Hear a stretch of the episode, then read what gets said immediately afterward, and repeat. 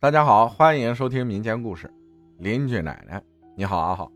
先前给你说了些故事，现在我要说说我小时候听邻居奶奶讲述她年轻时所经历的事儿应该是零七年，我上五年级，那时候夏天一到晚上，我们都会去胡同小卖店那儿坐着聊天通常都是我妈领我去，我也乐意去，时不时的还能买个小零食啥的。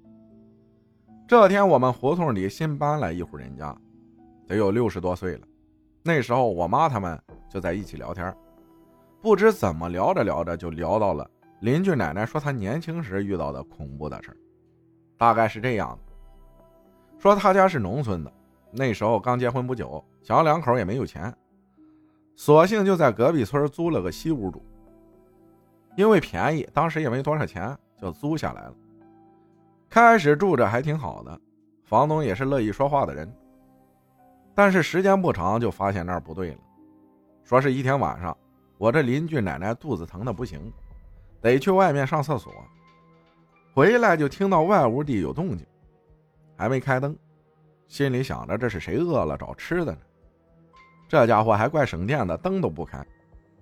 回到屋子还跟她丈夫说，她丈夫说听差了吧，赶紧睡吧，明天还得上班呢。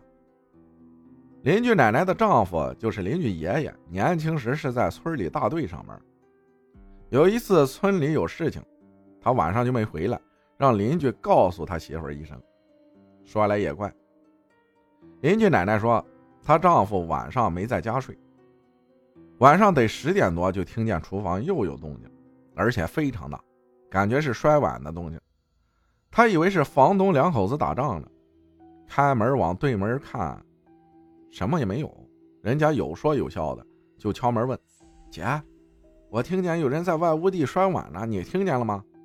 话音刚落，里屋的灯灭了，而且一点声音都没有，也不回声。这一宿他非常的害怕，越害怕感觉声音就在头上方。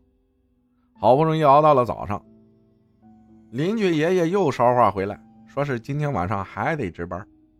这一听气坏了。邻居奶奶起身就回到了娘家，邻居爷爷知道了，这还得了？赶紧回去了。到屋就说：“你看你干哈呢？你想咱妈了？”半开玩笑的说。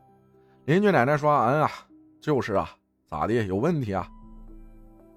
说着说着就把昨天的事儿跟她丈夫说了。邻居爷爷说：“净瞎说，我咋没听到过呢？”邻居奶奶的父亲也说：“你是不是听差了呀？”没事儿。吃完饭就跟小才回去吧。他母亲说：“这小才最近村里事多，姑娘也怀娃子了，没人照顾也不行啊。他这老婆婆啥的都还在关里，也指不上。生完孩子再回去吧。小才呀，你最近就辛苦点，离得也近，就来回折腾吧。我这儿照顾玉兰也方便。这一住就是生完孩子满月后，邻居奶奶她婆婆也从关里来了。”照顾孩子，这么着也就回到了自己的出租屋。他一回到家，又开始心慌。孩子呢，也总赖叽，也没当回事有一天晚上，孩子怎么哄都哄不好，好不容易哄睡了，这半夜又叫唤起来了。邻居奶奶就起身把灯开开，就给他家孩子喂奶。孩子睡了，他也就躺下了。这一躺下不要紧。看到他一生中最恐怖的一幕，把孩子头朝里放着，他头朝外，觉得门口有人影，就顺势往上一看。以前的门对面墙上会挂有一面镜子，正对门口。他看到一身白大褂，披头散发，舌头啷当老长了，这应该是鬼，心里想。这一看，当时就动弹不了了，嘴里也发不出声了。他看他。他俩就对视着，孩子这时候不好动静的哭了，他母亲和婆婆都醒了，看他在那躺着一动不动，就把他身子翻了过来。天一亮，邻居奶奶二话不说，咋都不行了，说啥也不住这屋子了，抱孩子就往他母亲家走。这他婆婆娘说这是咋了？到了他母亲家，就把半夜经历的事儿说了出来。这时她丈夫刚进屋，就听到。他说的这些也吓够呛。丈母娘家炕小睡不下，她丈夫就出去上她朋友家借宿。过了一段时间，白天的时候，回到出租的房子里，把东西搬了出来。